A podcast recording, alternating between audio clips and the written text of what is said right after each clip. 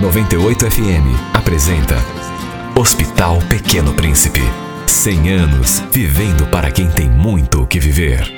Você já conhece o Lorenzo? Ele é um menino muito fofo com brilho no olhar que nem parece que enfrenta tantas batalhas. Um verdadeiro pequeno príncipe. Aos 70 dias de vida, teve sua primeira parada cardíaca e sua estadia no hospital foi prolongada por sete meses na UTI. Nessa história de lutas e vitórias, pautada no amor e na fé, o empenho de todos os profissionais do Pequeno Príncipe e a dedicação de seus pais foram fundamentais para que o Lorenzo pudesse ir para casa. Hoje, com quatro anos, sua reabilitação está sendo surpreendente. Ele é um exemplo de luta pela vida e já se comunica em Libras pedindo para visitar os amigos no hospital. A cada procedimento que ele precisa, o carinho da equipe faz toda a diferença para sua rápida recuperação. Todos pelo Lorenzo. E parabéns pelos 100 anos, Pequeno Príncipe.